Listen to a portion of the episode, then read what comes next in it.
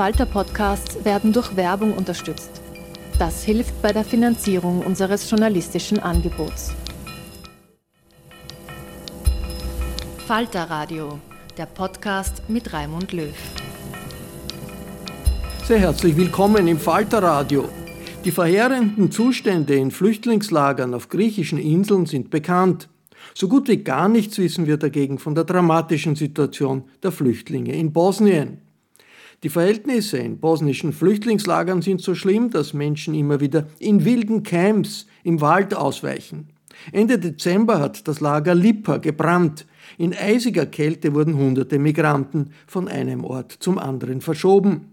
Lokale Behörden haben sich dagegen gestemmt, dass Flüchtlingslager mit elementarer Infrastruktur ausgerüstet werden. Es sind Menschenrechtsverletzungen direkt vor unserer Haustüre.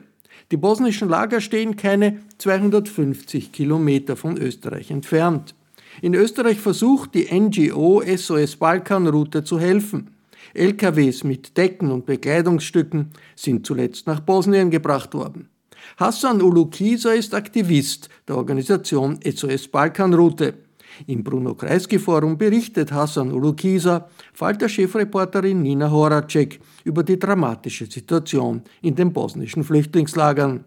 Also Menschen ähm, hängen dort fest. Es gibt ähm, die Internationale Organisation für Migration, auf die wir wahrscheinlich heute ähm, öfters zu sprechen kommen werden, die von der EU beauftragt worden ist, die Menschen vor Ort ähm, in Bosnien zu versorgen. Und Derzeit kann man beobachten, dass es viele lose Strukturen gibt. Also es gibt äh, einige Camps, es gibt einige provisorische Unterkünfte, wo die Menschen ähm, untergebracht sind. Ähm, konkret sind die Menschen damit konfrontiert, dass sie weder vor können noch zurück. Also sie hängen quasi fest in Bosnien und müssen bei diesen, ähm, mit diesen Umständen ausharren und versuchen, ähm, auf unterschiedlichste Art und Weise mit der Situation klarzukommen. Viele versuchen auch den ähm, auch genannte Game, den Versuch, die Grenze zu passieren und ähm, werden da systematisch von diversen ähm, Polizeiorganen äh, zurückgedrängt. Ähm, das wird auch Pushbacks genannt. Wie weit ist das von uns entfernt? Also so vom Gefühl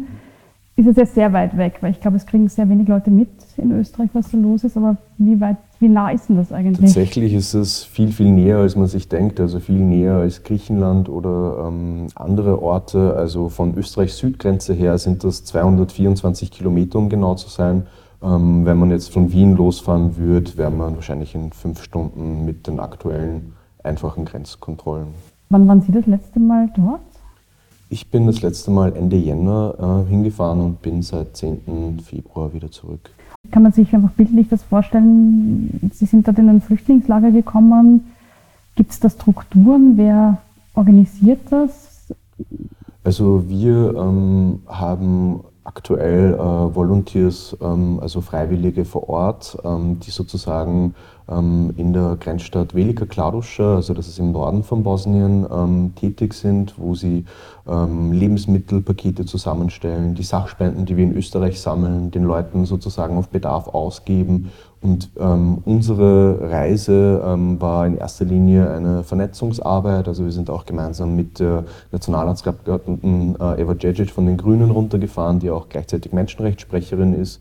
Also diese Reise war schon länger geplant. Mhm und haben versucht, sozusagen ähm, eine gewisse Art ähm, von Öffentlichkeit zu schaffen. Ähm, wir haben uns mit äh, politischen Verantwortlichkeiten getroffen, wie dem Bürgermeister von Bihać, der von, am stärksten von der Krise gebeutelt ist oder betroffen ist. Ähm, wir haben uns mit dem Premierminister vom Kanton getroffen dort. Wir haben auch Gespräche mit der österreichischen Botschafterin äh, geführt und haben auch mit einigen lokalen Helferinnen, die wir seit einigen Jahren unterstützen, ähm, geführt und wollten einerseits auch mit den Leuten, man unterstützt diese Leute ähm, finanziell als auch mit ähm, eben Sachspenden und da will man sich natürlich auch vergewissern, ähm, ob das ankommt, wie das abläuft und derzeit konzentriert sich unsere Arbeit eigentlich im Wesentlichen auf den Kanton Unasana, also der ist halt im Nordwesten von Bosnien. Ähm, das kann man sich auch so vorstellen wie ein Flaschenhals. Ähm, also die Menschen kommen aus unterschiedlichen Orten wie äh, Serbien, Griechenland etc. Und ähm, die Leute... Die drängen Richtung EU, nehme ich an. Genau, also das, der Kanton ist so eine Art Flaschenhals, mhm. wo halt die Leute das als letzte Schleuse vor der EU sozusagen wahrnehmen. Und von wie vielen Leuten reden wir da eigentlich? In Bosnien tatsächlich, ähm, wenn man, also ich bin immer selber auch erschreckt, dass, dass das eigentlich keine Zahl ist, die halt ähm, nicht bewältigbar wäre. Also es, sind, es gibt keine offiziellen Zahlen, mhm. das muss man auch anmerken an dieser Stelle, aber es sind rund 10.000 Menschen, die derzeit in Bosnien festhängen. Okay, das sollte eigentlich für ähm, ein vereintes Europa schaffen zu machen sein.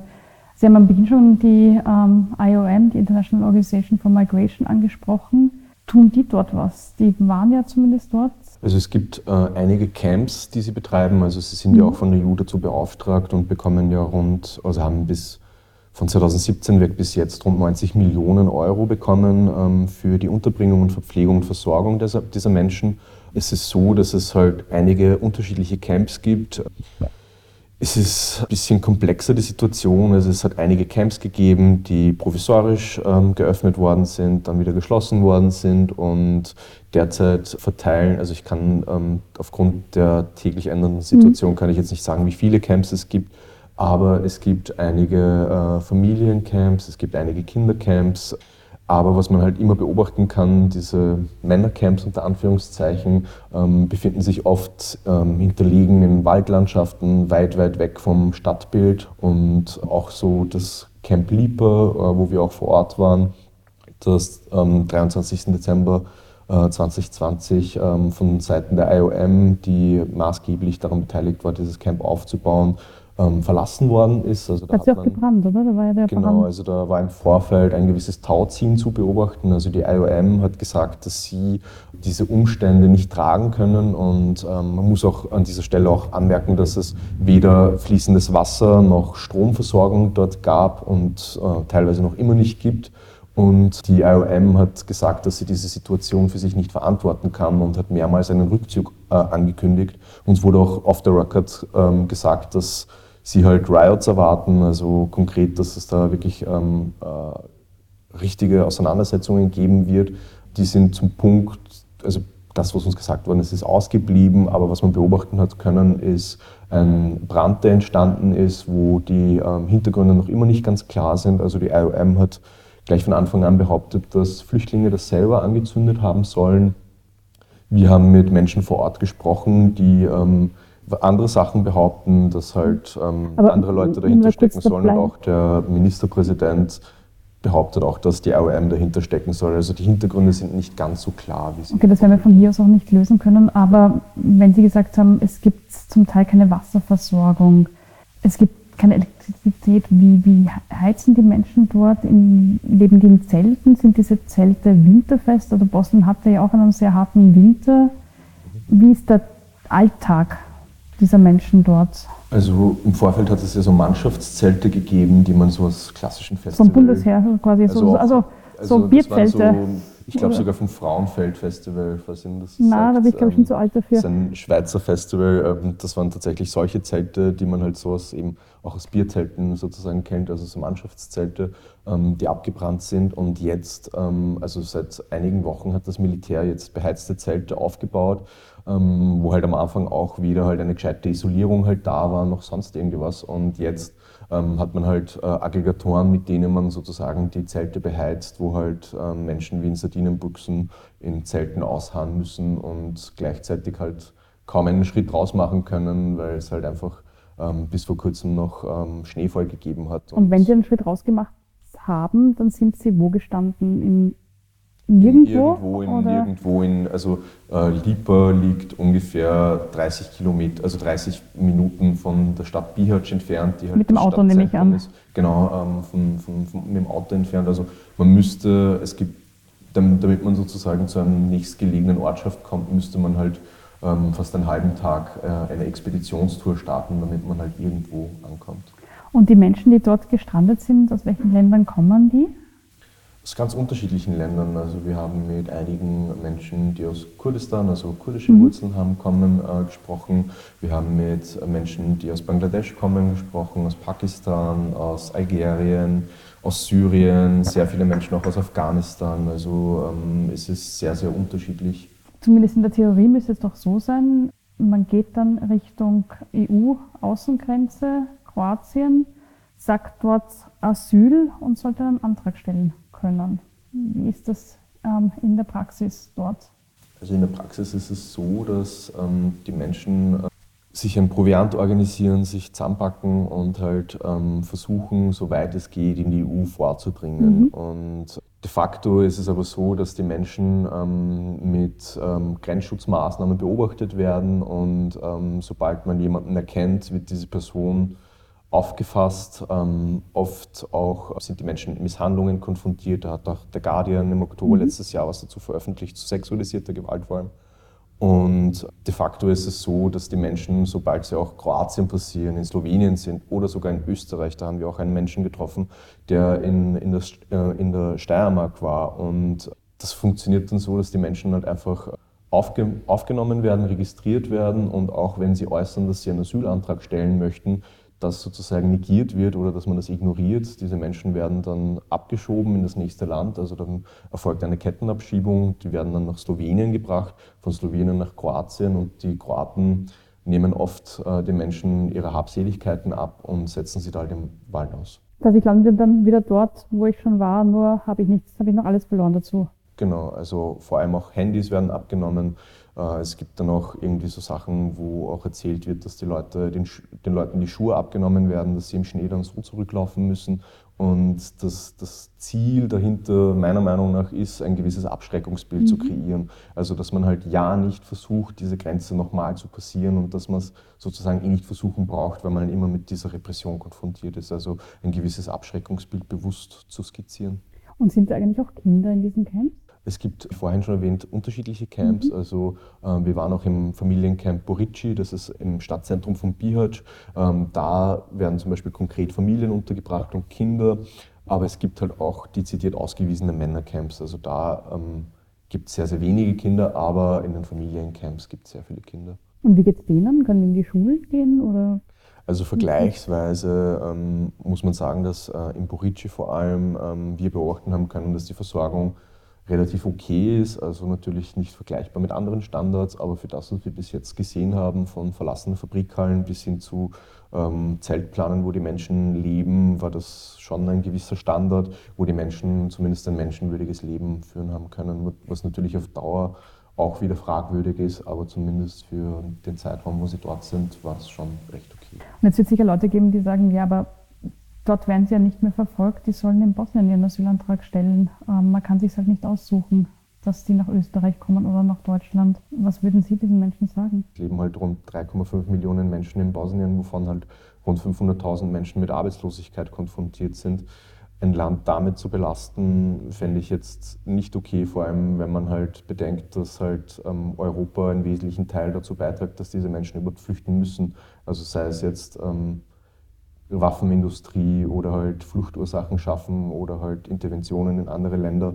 Also da muss man halt schon auch sagen, dass halt ähm, der Ursprung auch in Europa liegt und dass Europa auch die Verantwortung tragen muss und soll und dass man halt nicht einen, einen dysfunktionalen Staat, und das auch nicht böse gemeint oder so, aber mhm. das äh, wird auch in Bosnien so oft äh, selber beschrieben, dass der Staat ein dysfunktionaler ist aufgrund der komplexen föderativen ähm, Systemlage. Ähm, muss man sagen, dass man äh, einem Staat wie Bosnien nicht diese Verantwortung aufbürden darf und kann.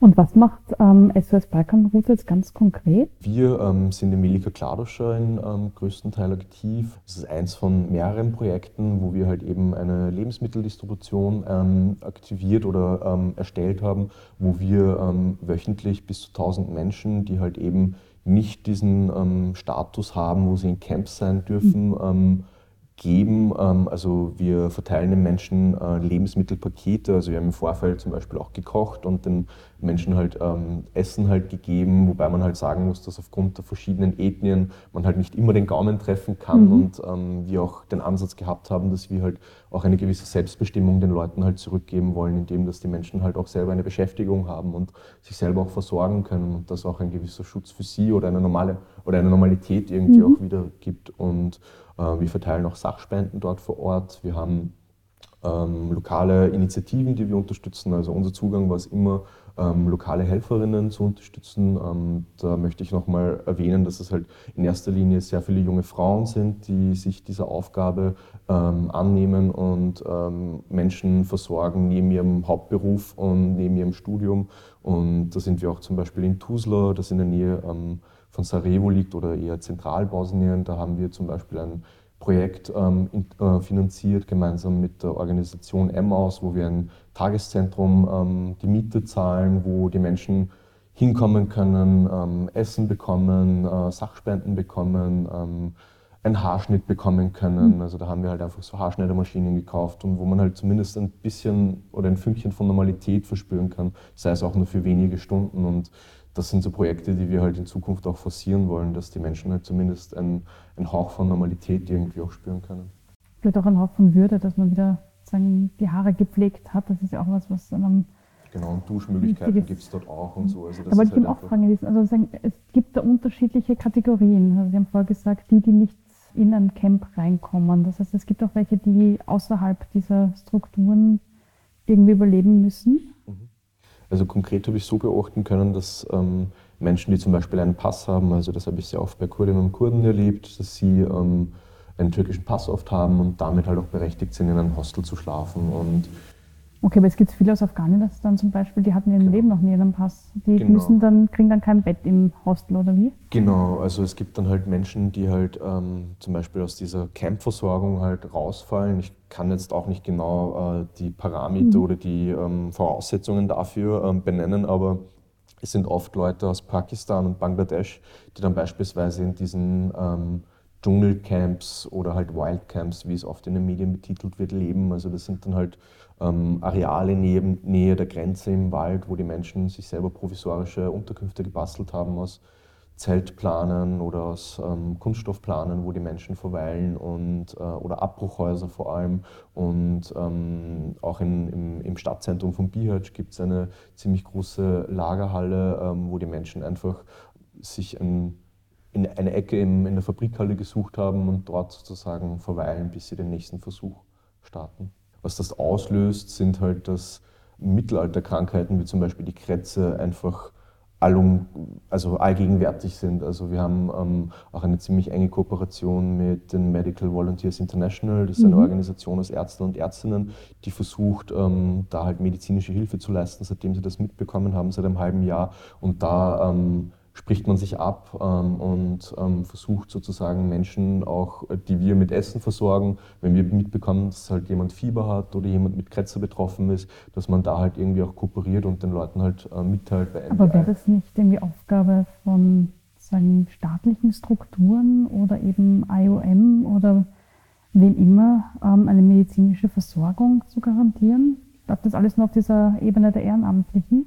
Also alles würde ich natürlich jetzt nicht sagen, aber vor allem, was halt eben diese Abbruchhäuser, diese wilden Camps vor allem halt angeht, also wo die Menschen halt ähm, keine Versorgung per se in den Lagern sozusagen halt haben, ähm, versuchen wir ähm, eine gewisse Kompensationsarbeit zu leisten. Natürlich ist uns auch bewusst, dass es nicht eigentlich unsere Aufgabe wäre, das zu machen, aber wenn es wir halt nicht machen, dann sind wir uns auch dessen bewusst, dass halt sonst auch keiner andere machen würde. Und deshalb ist es halt notwendig, dass halt Organisationen wie MVI da halt auch tatkräftig ähm, versuchen, ihr Bestes zu geben. Natürlich kann man nicht alles, so wie es bei uns in einem AKH oder so halt wäre, ähm, gewährleisten, aber zumindest das Mindeste, dass halt ähm, wir dann halt ähm, 20 Liter mit einer Campdusche halt irgendwie das abpacken, dorthin fahren und den Leuten eine Krätzedusche halt irgendwie gewährleisten können oder so. Also das sind dann schon so kleine Sachen, die man halt machen kann, die halt auch einen großen Impact für die Leute halt ja, haben. Ich, ja, ich würde sagen, das sind gar keine kleinen Sachen. Das ist eigentlich sehr viel, sehr tolles Engagement. Jetzt ist das ja in den normalen Zeiten schon ziemlich furchtbar oder sehr furchtbar, was Sie da beschreiben. Wie ist denn das denn in Zeiten einer Pandemie? Es klingt jetzt nicht so, als würde es da große Corona-Schutzmaßnahmen geben für diese Menschen. Also weder in den Lagern ähm, kann man ein Hygienekonzept anwenden äh, oder halt, also man muss sich das halt so vorstellen, dass die Menschen wie halt in Sardinenbüchsen aufeinander picken oder halt ähm, auch gar nicht auskommen. Also da halt ähm, Hygienevorschriften zu äh, implementieren, ist halt unmöglich. Also man versucht natürlich, ähm, wenn man halt mitbekommt, eben wie ich es vorher beschrieben habe, wenn jemand Fieber hat, dass dann halt ähm, Corona-Tests durchgeführt werden und ähm, dass da halt sozusagen ein gewisses Mindestmaß halt irgendwie gewährleistet wird. Aber man sieht halt schon, dass halt extrem vor allem ähm, äh, eine Verschärfung halt passiert. Also es wurden auch am Anfang der Corona-Krise Bewegungsverbote für Flüchtlinge ausgesprochen. Die Menschen, die dort gestrandet sind, wenn Sie mit ihnen sprechen, haben die noch irgendeine Perspektive? Wie sehen die ihre Zukunft? Ganz oft haben wir eigentlich, ähm, hören wir aus den Gesprächen heraus, dass die Menschen schon öfter auf den Versuch über die Grenze versucht haben und da ist halt natürlich auch immer so schwierig, ähm, halt nicht irgendwie retraumatisierend zu wirken, sondern wenn die Menschen darüber sprechen wollen, dann sprechen sie eh von sich mhm. aus darüber. So perspektivisch ist es halt extrem schwierig. Man kann sich das halt so vorstellen, dass halt vor allem die Familien halt erwarten, dass die Menschen halt endlich jetzt vor Ort ankommen und ähm, sozusagen dann halt Geld an sie. Aber die haben sagen den Druck von zu Hause. Die haben den Druck von zu Hause, die haben den Druck von den lokalen Behörden dort, sie haben den Druck auch ähm, so als Einzelkämpfer sich da irgendwie durchzusetzen. Ähm, da gibt es natürlich auch gewisse Spannungen zwischen verschiedenen Ethnien und so. Also man ist halt eigentlich permanenten Druck ausgesetzt. Also das ist halt schon ziemlich krass. Ja psychisch auch sehr, sehr belastend sein. Definitiv. Also ähm, wir sind da jetzt auch nicht ausgebildet oder halt irgendwie ähm, wir haben auch nicht die Kompetenzen, da halt irgendwie Psychotherapie oder sonst was anzubieten. Das wäre natürlich toll, wenn man halt irgendwie ähm, im Wege der Professionalisierung Teams hat, die psychosoziale Betreuungsangebote sozusagen gewährleisten. Aber derzeit muss man halt schauen, dass die Menschen halt überhaupt über die Runden kommen und halt überleben können. Und das ist gerade so die Priorität. Unser Bundeskanzler Sebastian Kurz hat ja immer sehr stolz gesagt, er sei der, der die Balkanroute geschlossen habe. Jetzt klingt das aber so also wäre die ja nicht wirklich geschlossen, sondern wie kann man das beschreiben? Wir haben es dann noch grauslicher gemacht oder sind das diese grauslichen Bilder, von denen immer die Rede war, dass die als ohne die nicht gehen wird? Diese hässlichen Bilder vor allem sind halt Normalität geworden. Also das ist das, was man halt irgendwie im Zuge der Schließung und Anführungszeichen der Balkanroute am ähm, am stärksten beobachten hat können, dass, dass es einfach nicht mehr abschreckt, wenn, wenn jemand äh, zurückgeprügelt von, von der kroatischen Grenze sozusagen in Bosnien ausgesetzt wird. Ähm, die Balkanroute ist nicht geschlossen. Kann man zum Beispiel SOS Balkanroute unterstützen? Was brauchen Sie? Was bringen Sie zum Beispiel runter nach Bosnien? Also wir haben jetzt vor einem Monat eine ziemlich große äh, Spendensammelaktion gehabt, wo wir äh, Sachspenden gesammelt haben. Was, was sind das für Sachen? Also, also das sind da? Äh, konkret Jacken, ähm, Hosen, ähm, Schlafsäcke, das waren Schlafsäcke, ähm, eben Sachen, die halt überlebensnotwendig sind. Und ähm, mittlerweile, also jetzt sind wir eigentlich ziemlich gut versorgt mit Spenden. Also wir haben jetzt vier LKWs runterschicken können mit äh, Sachspenden und äh, müssen halt auch schauen, dass wir das halt auch gut gestaffelt an die Leute mhm. halt bringen können. Mittlerweile ist diese Sammelaktion äh, vorüber. Jetzt äh, nehmen wir sozusagen Geldspenden mhm. vor allem wiederum an. Was man jetzt konkret machen kann, ist vor allem darüber sprechen, ähm, ähm, Sensibilisierung dafür zu forcieren, Leuten ähm, irgendwie das näher bringen und ähm, sich selber darüber informieren. Also ich kann allen ans Herz legen, zum Beispiel das äh, Border Violence Monitoring Network ähm, ähm, mal aufzuschlagen auf, äh, im Internet und da werden zum Beispiel halt ganz akribisch die ganzen Pushbacks dokumentiert, auch mit Geodaten in Form von Testimonies, wo die Leute halt ganz konkret äh, aussagen. Also ich kann persönlich nicht mehr als drei Aussagen lesen, ohne dass ich den Willen habe, mich zu übergeben. Aber das sind zum Beispiel ähm, Anlaufstellen, wo ich halt allen Leuten raten kann, sich darüber zu informieren und vor allem über die Methodologie dahinter, also wie diese Grenzgewalt funktioniert, nämlich halt wirklich in Form von Folter und dass halt Menschen wirklich halt systematisch da halt zurückgedrängt werden. Sie hörten den Aktivist der NGO SOS Balkanroute Hassan Ulukisa in einem Gespräch mit Nina Horacek im Bruno Kreisky Forum, bei dem ich mich sehr herzlich für die Zusammenarbeit bedanke.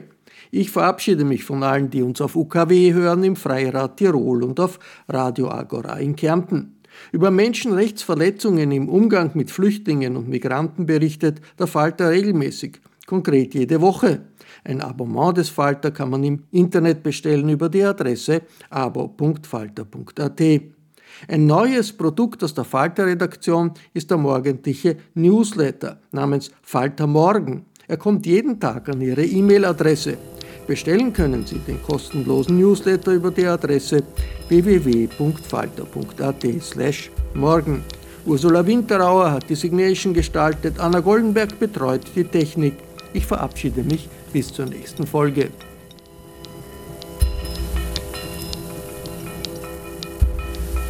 Sie hörten das Falterradio, den Podcast mit Raimund Löw.